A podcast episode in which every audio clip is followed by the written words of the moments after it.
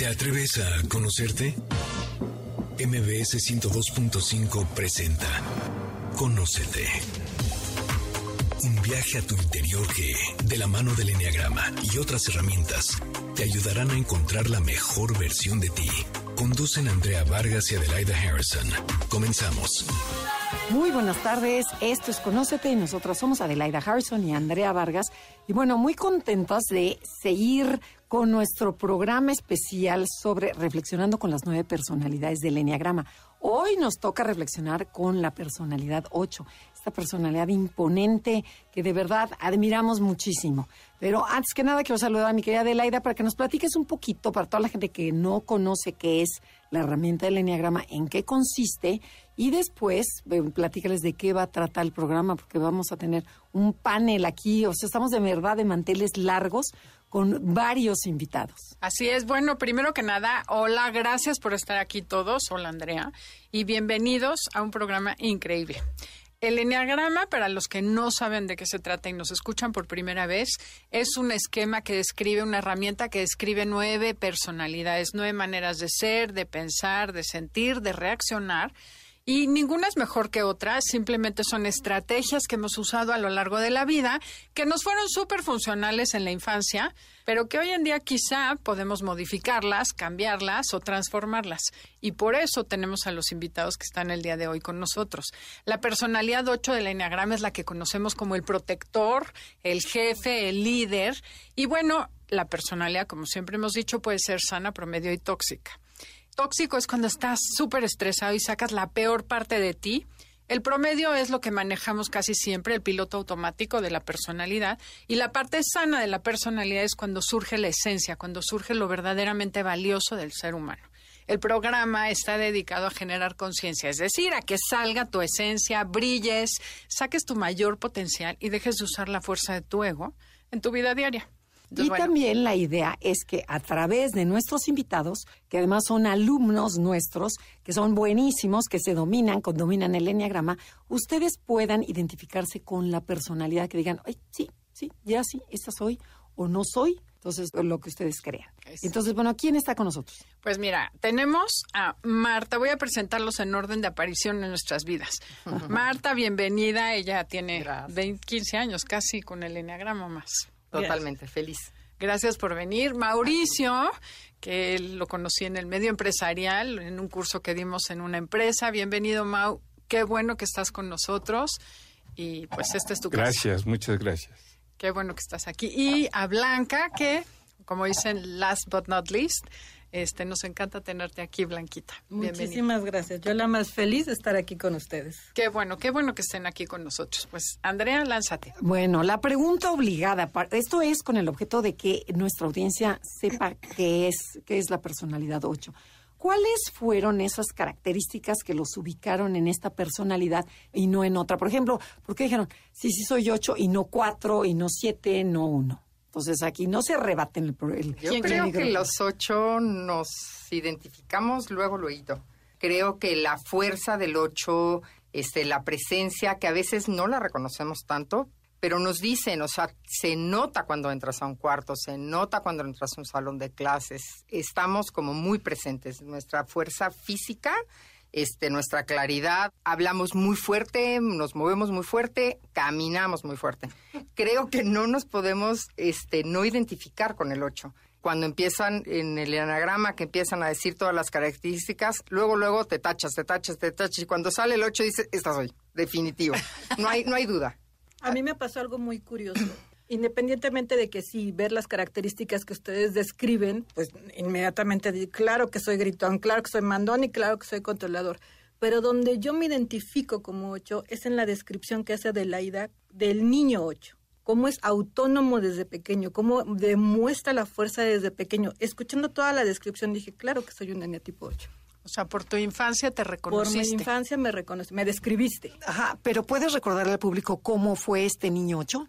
Autónomo, fuerte, sí tenía muchas ganas de llorar, pero yo misma apretaba el estómago para no llorar y aunque me estaban regañando, yo hasta ponía los hombros para atrás y literal hacía esto con las manos, cerraba los puños para yo aguanto, tú regáñame, yo no voy a llorar. O sea, desde muy pequeña hacía ¿Y eso. te acuerdas por qué hacías eso? Consciente no. Hoy sé que es porque yo misma me protegía. O sea, te estabas protegiendo. Sí, de, de recibir agresión seguramente, seguramente me estaban regañando y no me gustaba lo que me estaban diciendo y esa era la forma muy pequeña de decir, no pasa nada, Ok. encapsular. A mí en lo personal me costó muchísimo trabajo poderme identificar como un 8 y yo creo que depende en el momento que te encuentres porque recuerdo perfectamente que yo me ubicaba como un 5. 5 era la persona distraída, 5 era la que se alejaba de todo y se olvidaba de todo, ¿no? Yo creo que estaba en, en, en mi etapa de desubicación, no me encontraba, pero a mí me costó mucho trabajo poderme identificar.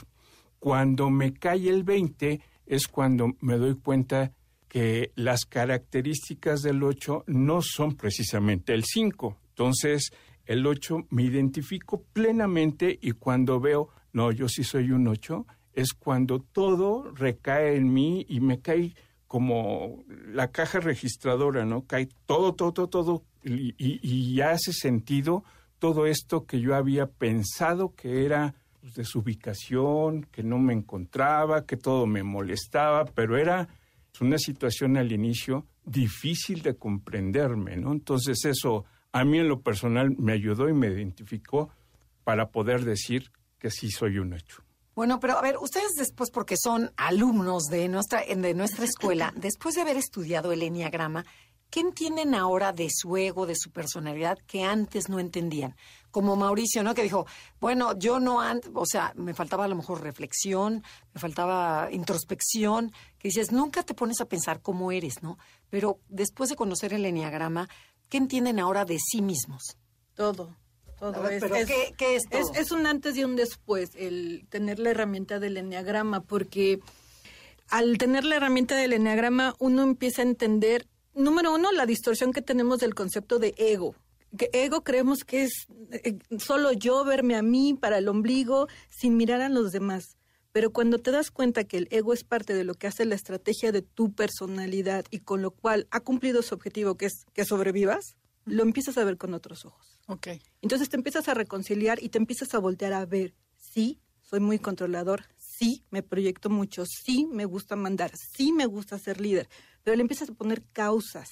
En mi caso es, fue reconciliarme conmigo mismo y conocerme y ver también muchas partes que decía, yo hago eso, pero no me encanta. O hago esto y me fascina. Y es darle ya todo un sentido a nuestra personalidad. Cuando dices, hago esto y me fascina, ¿podrías ejemplificarlo para que la gente lo entienda? Me encanta ordenar, me encanta levantar Mandar. la voz, me encanta decir, a ver, Controlar. a vamos ver, a, tronar a ver. dedos porque esto se va a hacer así y levantar la voz y hacer que la gente voltee a verme, me fascina, es algo que lo, lo tengo en la piel. Ok. Yo te podría decir algo muy similar. Este, también me gusta mucho controlar, eh, me gusta mucho organizar, soy muy muy buena organizando, bla bla, bla diciéndole a todo el mundo qué tiene que hacer. Pero también reconozco ahí el peso que tiene esto en mi vida Claro. hoy. Ajá. Antes no me daba cuenta. Y entonces lo desconocía y entonces me echaba más compromisos y me echaba más cosas encima. Hoy sí puedo decir, basta. O sea, sí puedo con esto, pero no con todo. Yo les ayudo en esta parte, pero no ayudo en todo el proyecto.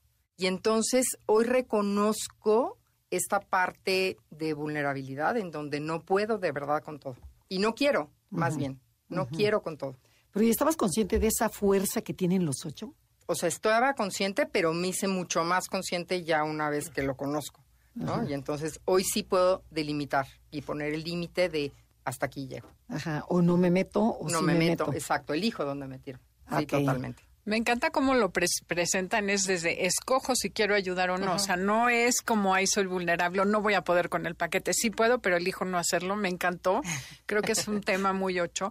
Pero hay al- algo que es muy recurrente en el ocho, es que son tan fuertes que acostumbran a las personas a que son fuertes. Y eso los hace que muchas veces no preguntemos cómo estás. O sea, ni siquiera recibes una pregunta de la gente que te dice cómo te sientes, cómo estás. Es difícil estar solo ¿Es difícil ser tan fuerte? ¿Es difícil sostener a todo mundo? Ahora que te, eh, ya te identificas y sabes cuáles son tus virtudes, cuáles son tus debilidades, ya puedes determinar si realmente puedes hacer algo por la gente. Una de las características muy del 8 es yo puedo con todo y nadie me va a detener para hacer lo que yo quiera. Así de fácil.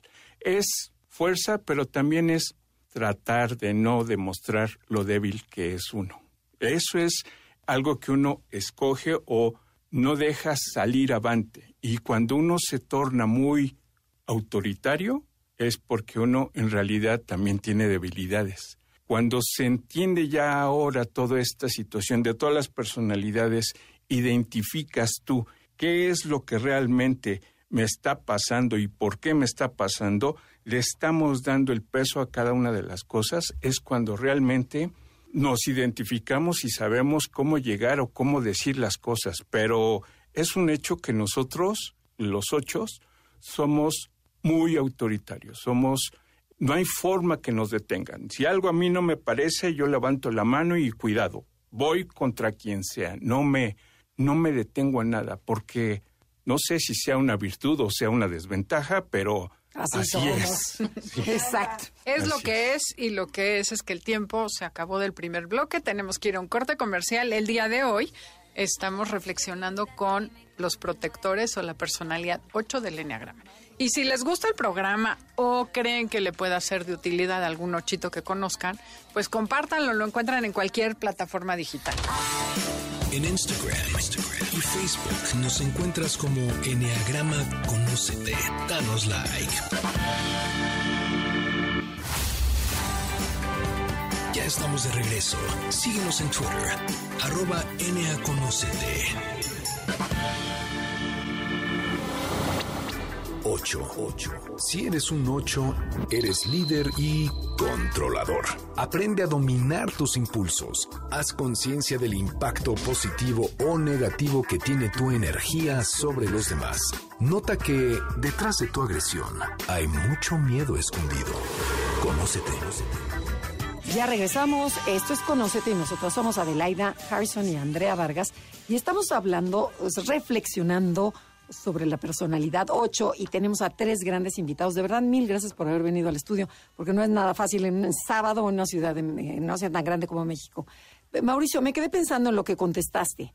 O sea, tú dijiste, nosotros los ocho somos muy autoritarios. Entre más autoritario, son más vulnerables. O sea, ¿estás tapando más tu vulnerabilidad? La realidad es, sí, no la dejo ver esos puntos débiles y nunca los vas a encontrar. O sea, eso también sabemos esconder lo que realmente queremos que no vean. Ok, perfecto. Y otra pregunta que les tengo, el, el 8 se caracteriza por su gran energía. Marta lo mencionó al principio, dice, no, bueno, yo me di cuenta que era 8 porque la gente nota cuando entro a un lugar, cuando doy una clase, o sea, es como una, una doble pila que cargan. O sea, ¿qué tanto ha notado el impacto de su energía en los demás? ¿Qué tanto les ha hecho daño o lastimado y que dices, ay no, yo no, por ejemplo, desde pedir algo en un restaurante o, a la secretaria o la manera de hablar de ustedes, ¿qué tanto se dan cuenta de esta gran energía que tiene? Es muy obvia. Sí, inmediatamente. O sea, si nosotros queremos algo, ni siquiera tenemos que realmente modular la voz. Inmediatamente subimos y decimos qué es lo que queremos. A ver, señorita, por favor, volteme a ver. ¿Sabes? Y hay gente que no lo toma bien. Y a mí, en lo particular, me ocurren dos cosas. O la gente me odia o la gente me ama. Okay. No, no, no genero eh, medias tintas. O de verdad dicen, qué señora tan gritona, tan desagradable. O eso me gusta. ¿Cómo no se me había ocurrido levantar la voz y poder levantar hasta la mano y decir, volteeme a ver, por favor, ¿no? Nunca pedimos favor, pero así lo hacemos. Bueno, yo te quiero contar una, una anécdota muy rápida. Yo estudié una parte de psicología y el caso es de que tenía un, un ejercicio que hacer con otra persona. Esta persona, eh, un dos, chiquito, eh, debilucho, ya sabes, vulnerable. Y este, vulnerable, y estaba frente a mí y los dos teníamos que sostenernos la mirada. Y, y, por supuesto que no podía sostenerme la mirada. Y entonces el ejercicio, o sea, me la bajaba, me bajaba la vista, me bajaba la vista. Entonces, de plano le dije, siéntate. O sea, si no puedes, siéntate. Entonces me veía más grande. Entonces entendí que la que me tenía que sentar era yo. Entonces me senté y él se quedó parado. Y todavía no me la podía este, sostener. Y entonces me tuve que sentar en el piso y entonces de ahí yo sentada en el piso y él parado me pudo sostener la mirada. Y entonces me di cuenta lo fuerte que puede ser hasta mi mirada. Y esto me sirvió muchísimo porque me dedico, soy terapeuta y entonces me doy cuenta de la fuerza de mi mirada para con mis pacientes. Como yo también tengo que modular mi mirada, mi voz, etcétera, para poder entrar en contacto con el otro. Y ha sido un trabajo muy fuerte, pero ese ejercicio me sirvió y es como un ejemplo muy claro de la fuerza de todo mi ser. ¿no? ¿Y qué, qué tanto esta energía les ha causado problemas? Porque mucha gente, los ochos nos dan miedo, o como decía Blanca, oh, dices, yo quiero ser con él, yo quiero seguir ese líder. Pero, ¿qué sienten ustedes cuando la gente se aleja por esta manera de hablar que no se dan cuenta? O sea, ustedes es, algo inconsciente que a partir del enneagrama ya estás un poquito más consciente. Que ahora déjame decirte, a raíz de esta herramienta ya puedes identificar qué realmente sí conviene y qué realmente no conviene. Es decir, sí la fuerza de nosotros es impecable. Se nota a leguas quién es un ocho. Pero cuando ya empiezas a dosificar esto y tratas de, de hacerlo no tan notario, así que se vea, que se exalte, es cuando... modular. Correcto.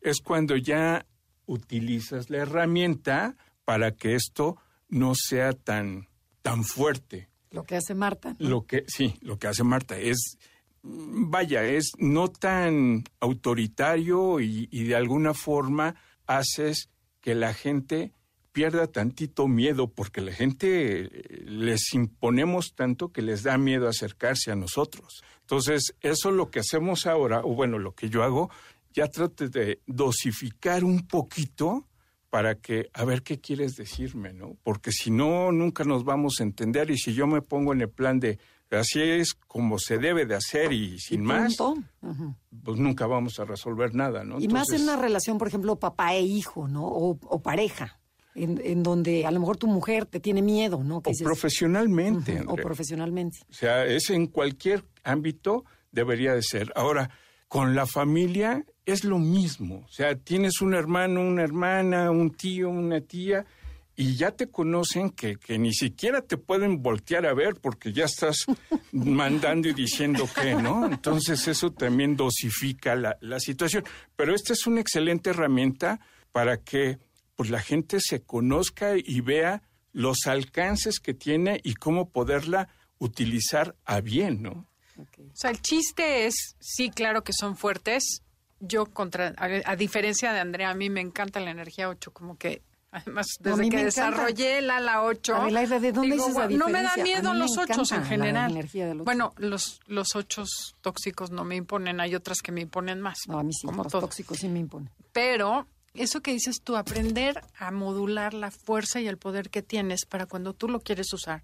Y no que eso te controle a ti, ¿no? Que básicamente es lo que el enneagrama genera. Ahora, otra pregunta, ¿nos pueden explicar? Porque también ustedes son de cero, como decías tú, Blanca, o amor o el odio. ¿Es todo o nada? Como muchísimo, no como nada. ¿Estás conmigo o estás en mi contra? Cuéntenos un poquito cómo es ese tema y lo que significa para ustedes el ¿estás conmigo o eres mi enemigo? O sea, ¿no hay términos medios en su vida? Es muy difícil el término medio. Yo crié a mis hijos, literal, con conmigo es estar bien y de buenas. No puedes estar conmigo en, en circunstancias diferentes. Entonces los pobres crecieron así, temblando de miedo de es que tenemos que sonreír. Pero les daba la salida. Si no quieres estar bien y de buenas conmigo, que esa es la regla de oro, entonces quédate en tu habitación. Cuando entendí que eso era o estás conmigo o estás en contra de mí, dije, qué madre tan horrorosa he sido. y al día de hoy, ellos saben que para salir todos son adultos. Y saben, es que con mi mamá es bien y de buenas. Madre santa. Ay, no, qué Es, es, es muy fuerte. No nos damos cuenta. Ok. ¿Tú, Marta? Sí, creo que yo el bien y de buenas no lo tenía tan, tan claro, pero, pero sí, por ejemplo, eh, mis hijos tenían una buena estrategia ya cuando eran un poco más grandes y el grande me, me decía, ya que viene Navidad, salgan corriendo, porque con mi mamá hoy no se puede.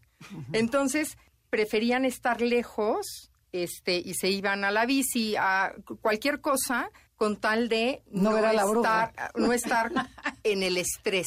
Porque cuando yo me estreso, ¿no? Cuando yo, re- eh, y lo reconozco, cuando yo me estreso, entonces sí sale la furia tremenda. Y sí arraso con el que esté enfrente. Me da lo mismo quién es, si el chiquito, el grande, el mediano, mi marido, quien sea. Y entonces ellos que saben cuando me estreso, ya también tienden a irse. Entonces ellos también saben que hay que poner un poco eh, la distancia y salir corriendo. Oigan, pero eh, si profundizamos sobre este tema que están hablando, ¿qué tanto esto también se aplica, por ejemplo, en las relaciones humanas? Que el 8 puede, es o todo o nada, ya sea con mis hermanos, con un hermano, alguien que traicionó, que me lastimó, que, o sea, de- me, me traicionó principalmente. Un empleado. Un empleado, un hermano, un papá, a ese nivel que puedas cortar totalmente de- de- con la relación. Que dices, nunca más. Híjole, mira, puedo tener N cantidad de ejemplos, pero actualmente, y lo voy a decir muy abierto, porque la verdad eso sucede, ¿no? Tenía un amigo que me fui a Acapulco y le dije, oye, vente, yo te invito a quedarte dos noches aquí en el hotel, yo te lo pago, no te preocupes, vamos para, vamos allá, quédate aquí conmigo, yo estoy allá, vamos allá. Sucede que la persona esta, y ahora ya la persona, Ya no tiene nombre. porque ya no tiene nombre, ya no es mi amigo, entonces noté que me traicionó. ¿Sabes qué sucede en eso? Es gracias por demostrarme quién eres. Hasta aquí. Y es, en serio, ¿eh? Es hasta aquí. Ni para atrás ni para adelante. Es, perdiste la confianza que tú habías tenido. Perdiste todo lo que yo pude haberte dado, todo. Perdiste todo eso, mi amigo, no tengo por qué perder el tiempo contigo. Sencillo. Y eso se Adiós. aplica a cualquier familiar. Pero todo. Si te digo un amigo, un familiar, con mayor razón. Ah, no, bueno, yo juraba que la familia era más importante. Entonces no. No, es igual, es igual. O sea, ¿para qué hacemos distinciones de, Ajá, de pero y además ya ni siquiera piensas en el amigo, ya se murió. Punto. Ya, se acabó. Sencillo. Entonces, eso hace que, híjole, tú te lo perdiste, yo me lo ahorré. Les quiero hacer una pregunta, porque uno de los puntos más importantes del 8 es que no ven su pasión, que es la lujuria, ese exceso, esa necesidad de sentir el exceso en la energía, en la comida, en el control, en el poder, en todo lo que han manifestado se resume como la- el punto ciego del 8. ¿no? La lujuria, entendida no solamente física, sino es una necesidad de sentirme fuerte, vivo y poderoso. Entonces, vamos a ir a un corte comercial y regresando, quiero que nos platiquen un poquito acerca de ese tema. Esto es Conócete y comuníquense con nosotros redes sociales, Enneagrama Conócete, Facebook, Instagram o mándenos un correo a info. En Instagram, Instagram y Facebook nos encuentras como Enneagrama Conócete. Danos like. Ya estamos de regreso.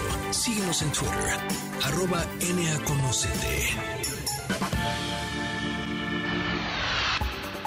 Las reglas se hicieron para que yo las rompa. Definitivamente este mundo es de los fuertes y los valientes. Así que nada de quejarse y andar por ahí lamentándose. Creo firmemente en la justicia y no soporto a los abusivos. Defiendo al débil y al desprotegido con todo, aunque a veces me digan que yo mismo soy un abusador, que grito y exploto a la menor provocación haciendo mucho daño. De hecho, he perdido muchos amigos por ese motivo. Tengo una gran fuerza natural que puedo usar para empoderar o para destruir. Antes de conocer el Enneagrama, creía que lo importante era controlar todo y a todos. Pero ahora sé que al que tengo que controlar es a mí mismo y mi miedo a ser vulnerable. Ya regresamos. Esto es Conócete y nosotros somos Adelaida Harrison y Andrea Vargas y estamos transmitiendo desde MBC Radio Ciudad de México. Y nos encontramos con Mauricio, con Blanca y con Marta hablando sobre su personalidad, reflexionando sobre esta personalidad. Adelaida les hizo una pregunta y queríamos saber, refrescarles al público, es ¿qué es la lujuria? La lujuria es el, el, el meollo del ocho y se, se entiende como el exceso. ¿Cómo lo expresan en sus vidas para que la gente entienda y que diga, ah, yo también lo hago? Como excesos, pues es sentir, es vivir, es tener experiencias ya sea comprar, ya sea tener la despensa llena y lo que le sigue de llena porque no se puede acabar el papel higiénico muchísimo. Nuestra tienda favorita siempre van a ser Costco y las grandes superficies y cosas por el estilo. Entonces, uno solo no compras, no, compras siempre no, mucho. Mucho, mucho de todo. Siempre hay que tener mucho de todo. Pero creo que la lujuria en el 8, en mi caso, es que nos hemos hecho esta coraza tan grande para no sentirnos vulnerables que necesitamos estímulos muy fuertes para sentir algo. Ok. Hasta en la comida. Yo hoy necesito mucho picante para poder saborear la comida, porque un arrocito ahí nada más, no, no, o sea, ni siquiera lo disfruto. Necesito un sabor Dijiste así intenso. como mediocre. O sea, chiles, este. Sí, claro. fuerte, fuerza, Habanero, haba- fuerte. Sí, claro, el habanero es mi favorito. Sí. Y si veo a- cosas que son como incipientes, es como, literal, es sentir como agua, como que se va. Necesito fuerza en los sabores, en el contacto, en el abrazo, en el hablar, en la relación. Fuerza para sentir algo. Y si no lo tienes, la verdad es que no te gusta. Exacto. O sea, por ejemplo, en, en la comida, eh, si hago una comida para 20 personas, este, tiene que haber mucho, pero si no repiten es como, como, ¿cómo no les gustó mi comida? ¿No? O sea, tendrían que comer mucho, mucho de todo. Y no nada más es en la comida, sino en, un- en lo que decía Blanca es, tiene que ser como muy emocionante. Entonces, si una, una conferencia está aburrida, yo ya estoy viendo qué otra cosa hacer. O sea, ya estoy en el teléfono, ya estoy pensando en el súper, ya estoy pensando en 20 cosas porque esto para mí no vale la pena. Pero tiene que haber como adrenalina, Sí, sí, tiene sí, que sí. haber jugo. No como- tanto como adrenalina que tenga que estar emocionante, sino tiene que ser algo que para mí me aporte. Y entonces, si algo no me está aportando, pum, me Y voy. si, y si se trata de personas, por ejemplo, y que ves a la persona como tibia. No, no, no, no, no, no, no, y tú- no, no, Y tú no, no como maestra que No, no eres. podemos, no podemos. O sea, O sea, directito, rápido, al grano, no, no podemos. ¿Y ¿Qué haces con un paciente timidito? Ajá, es a ver, buenísima. Fíjate que una de las cosas que más me han dicho dentro de mi ser terapeuta es que empujo de más. Entonces, me mandan mucho pacientes que necesitan este empuje. Ok. ¿no? O sea, que necesitan esta energía de vivir y entonces es como lo sacudo, ¿no? Digo, no en literal, pero sí. Tengo una pregunta respecto a eso. Ajá. Y después vamos a la culpa. Pero, ¿cómo es esa sensación cuando tú percibes que alguien puede llegar a ser, wow, ya sea que te llegó una persona nueva a la empresa y está a tu cargo y dices, este puede llegar a ser un picudazo o puede llegar a ser un paciente wow. ¿Qué sucede cuando esa persona elige ser tibio? No digo que sea débil, cuando es tibio, cuando no quiero melindroso de, ay, pues es que no sé, ay, es que me dijo, buscan o, o- o pretextos. que tu mismo hijo, ¿no? O tu un- hijo, claro, que lo ves débil. ¿Qué sucede en esas circunstancias? Yo lo sacudo. Por ejemplo, a un hijo que, ay, ma, es que no sé, es que quién sabe cuánto. Y que, o sea, Mis que hijos aprendieron, aprendieron a, a estar como al ritmo de la mamá, pero me tocaron dos empleadas, dos de muchas que he tenido colaboradoras, una en particular que hablaba muy quedito y contestaba el teléfono y así de... Llegué a decirle, habla fuerte porque si no, no te van a escuchar cada vez que hables. Habla como si fuera yo porque necesito que esto se haga. La chica se transformó. La chica al, al cabo de unos meses ya le decían, es que es Blanca 2 Ah, y, y logró hacer grandes avances. O sea, a los, a los años le triplicaron el sueldo en otra emple- empresa para llevársela por lo eficiente que era. Ok. Me encantó eso. Me encantó ver la transformación de la persona. O sea, sí los podemos inyectar. O sea, eso es lo que a ustedes los mueve en el fondo, Así esa es. necesidad de proteger. ¿Y qué Y de sucede cuando ajá, ¿y qué pasa cuando se les pasa la mano o el sistema no funciona? Cuando, como decía Marta en el corte, sienten culpa cuando se te fue la mano, regañaste demasiado, fuiste demasiado duro, demasiado impositivo. ¿En algún momento sienten culpa, sí o no? Totalmente, totalmente. Y saber pedir perdón cuesta, bueno, sudor y sangre, pero con el tiempo he aprendido a hacerlo y creo que ya conté esta historia en otro programa, pero eh, rapidísimo se las cuento. Eh, el más chico de mis hijos estaba tercero de primaria, tendría ocho años, nueve años, no sé, más o menos. Y tenía que hacer junto con un equipo de trabajo una maqueta. Y era, no sé, de los astros, me da lo mismo. Y entonces, la verdad es que ellos estaban muy contentos jugando fútbol hasta que llegaron a hacer la maqueta y que hicieron cualquier, cualquier cosa y se volvieron a ir. Y era la calificación del, del bimestre. Y entonces yo lo vi, irresponsable, con seis niños, por supuesto que no me gustó nada. Y entonces, pues en la noche me puse a hacer todo un arreglo del, del, del trabajo. Y al día siguiente él se levantó y me dijo, de plano estaba tan feo mi trabajo que no te gustó. Ups. Y ahorita que se los digo, o sea, tengo de verdad la lágrima, porque dije, lo destruí, le destruí todo esto que para él era un orgullo, yo se lo destruí.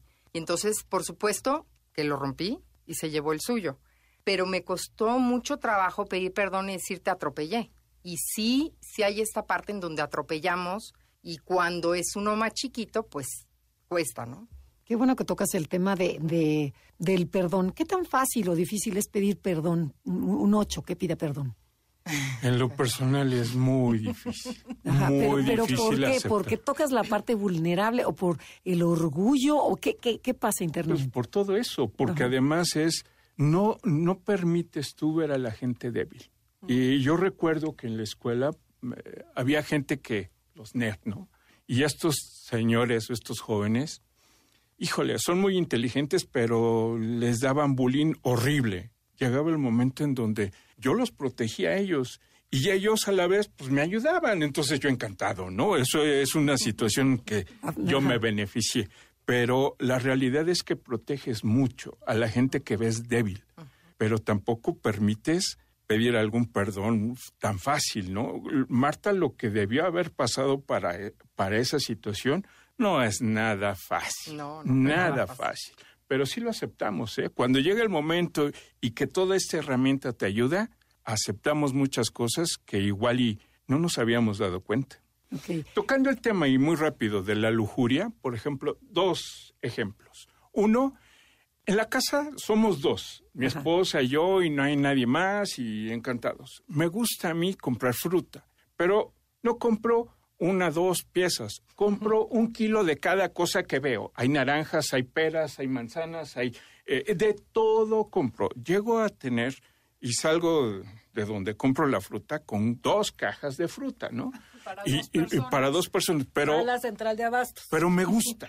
Me- Es algo que me, me, me satisface porque cuando llego en las tardes o cualquier cosa, agarro lo que sea y encuentro lo que sea. Y si pero, pero ¿qué te da este, este comprar, este tener mucho? Me ¿Qué- qué- siento a gusto. Seguridad, Te, te da seguridad. claro. a Ajá. gusto, Ajá, es alguien viene, tengo que dar. ajá. Así es fácil. Y es para mi gusto. Ese es un ejemplo.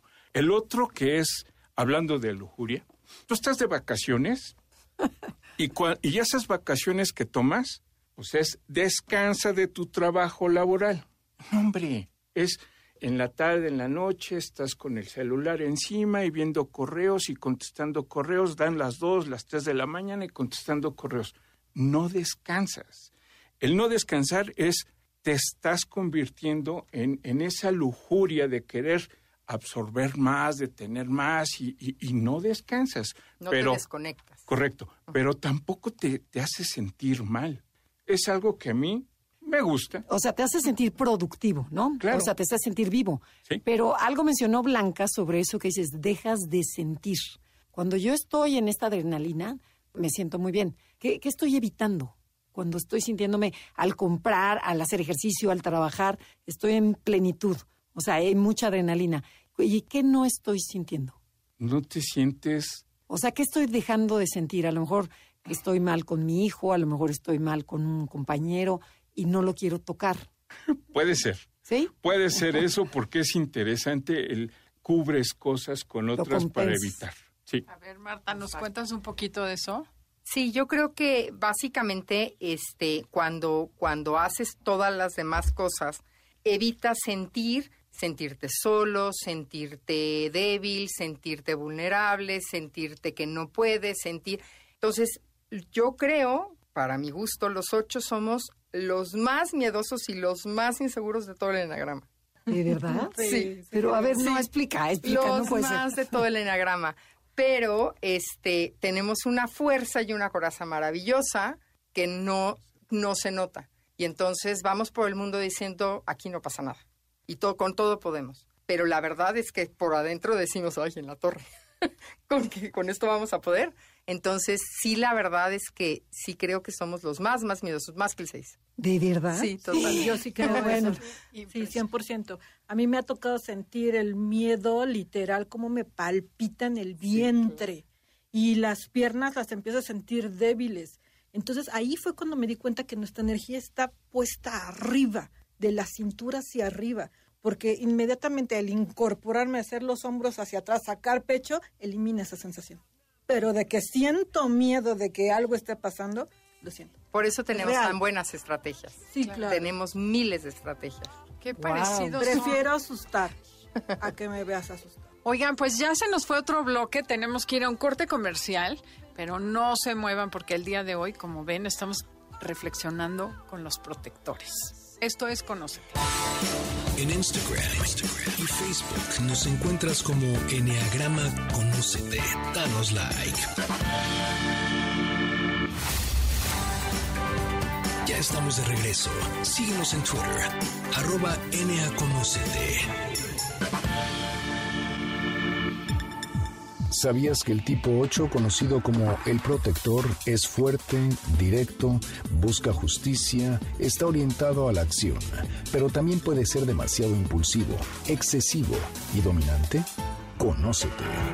Ya regresamos. Esto es Conócete. Nosotros somos Adelaida y Andrea y estamos hablando con nuestros alumnos 8, con personas de verdad súper integradas, súper conocedoras del Enneagrama y nos están tratando de explicar para que ustedes entiendan y entendamos. Y yo también me quedé así con la duda porque estaban hablando sobre cómo manejar el miedo. O sea, yo de verdad pensaba que el 8 casi no lo contacta, porque yo soy 6 y lo contacto todo el tiempo. Entonces, este, ¿nos podrían platicar un poquito?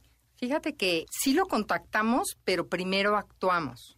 Entonces, lo primero es resolvemos lo que está sucediendo y después decimos, ay, en la torre, qué miedo me dio es- este evento. Por ejemplo, tú, eh, mi hija tuvo un accidente muy fuerte el año pasado y claro que yo no contacté con ningún miedo. O sea, primero resolvimos la operación, la no sé cuánto, la recuperación, los niños, to- todo lo que tenía que suceder.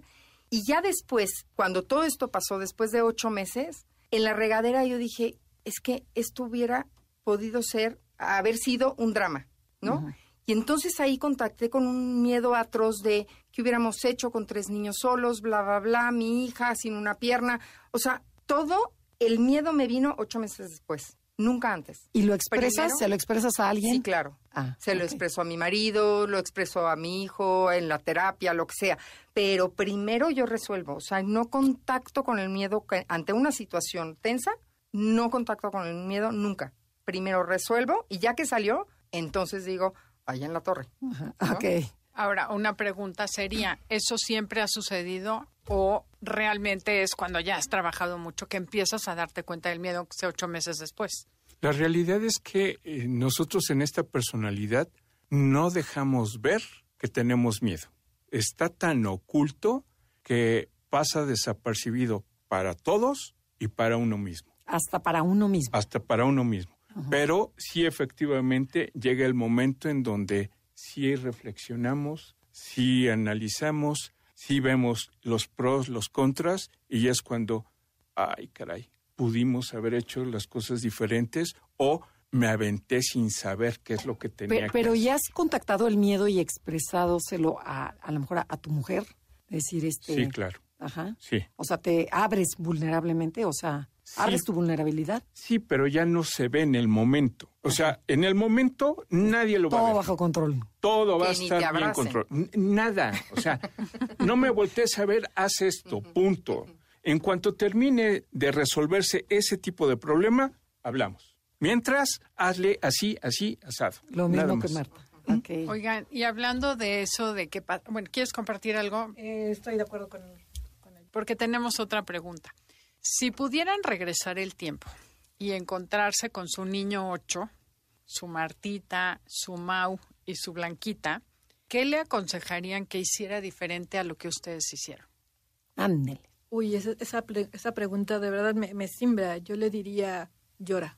Yo le diría, aprende a llorar y aprende a, a sentir. Mira, te lo digo y, y hasta se me llenan los ojos de lágrimas porque lo bloqueamos. Lo bloqueamos y, y de adulto es muy difícil o después te la pasas llorando.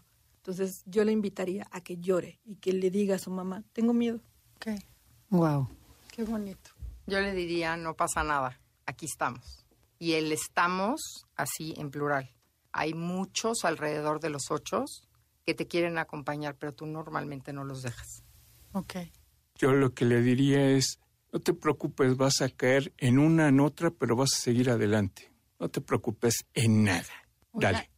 Y todo este camino que han recorrido que yo sé y es, bueno, hemos sido testigos, Andrea y yo, ¿ha valido la pena? O sea, ¿qué le dirían a la persona 8 que está del otro lado y que dice, ay, estos cómo hablan de estas cosas y que está sintiendo todo aquello que sentían ustedes antes?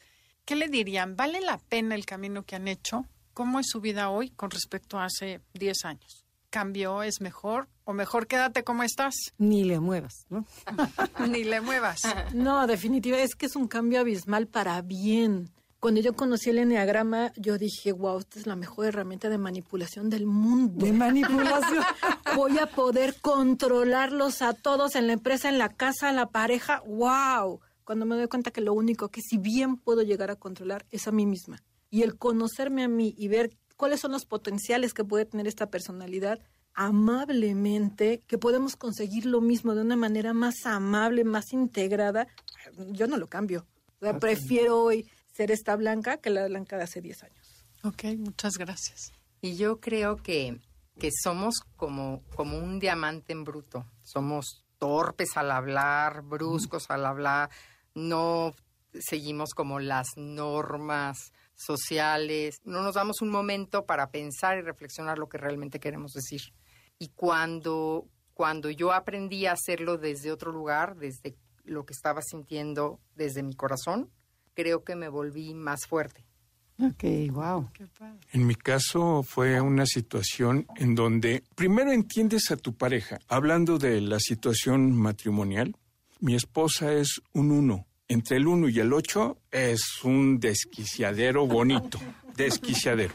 Pero cuando tienes esta herramienta, sabes hasta qué momento necesitas o puedes pasar adelante, ¿no? Porque el uno también tiene su fuerza.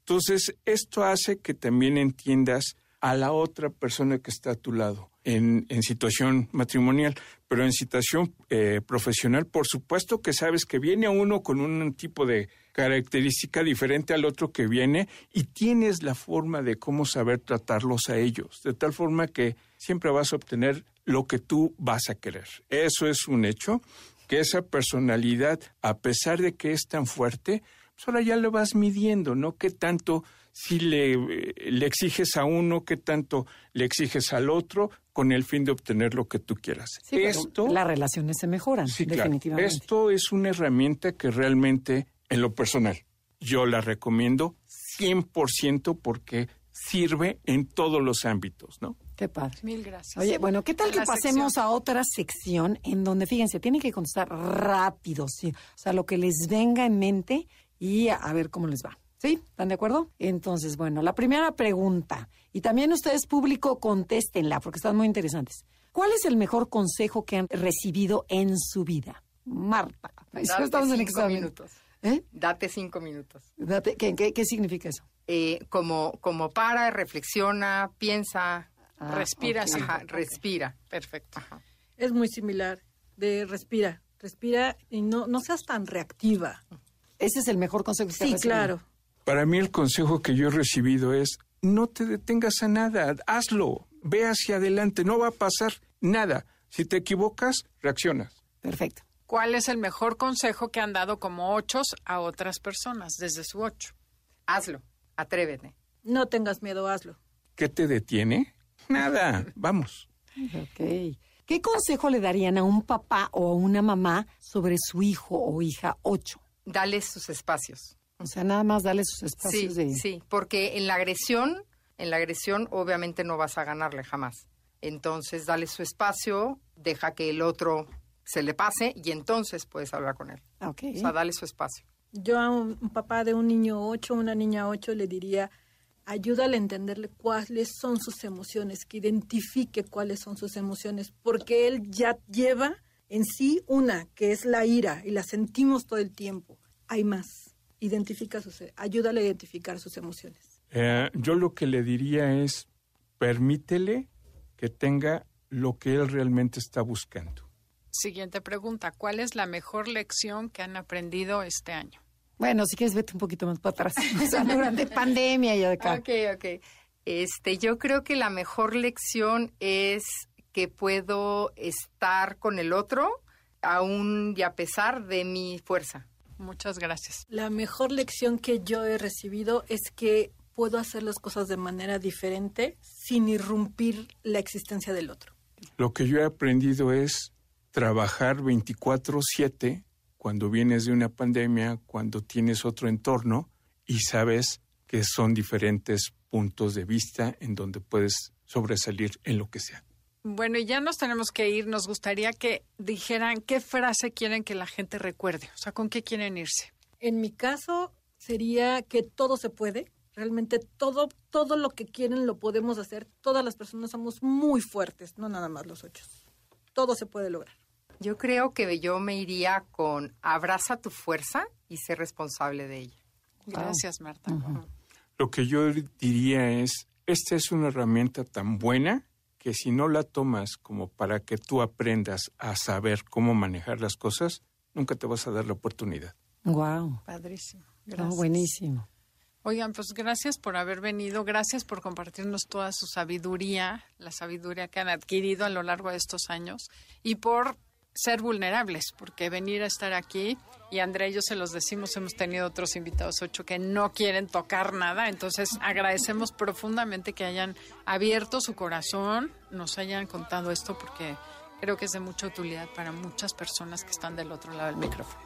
Gracias a todo el equipo de producción, Felipe y Janine, porque sin ustedes no sería posible este programa. Los dejamos con Concha León ti. Hasta la próxima. Te esperamos en la siguiente emisión para seguir en el camino del autoconocimiento. Conócete, MBS 102.5.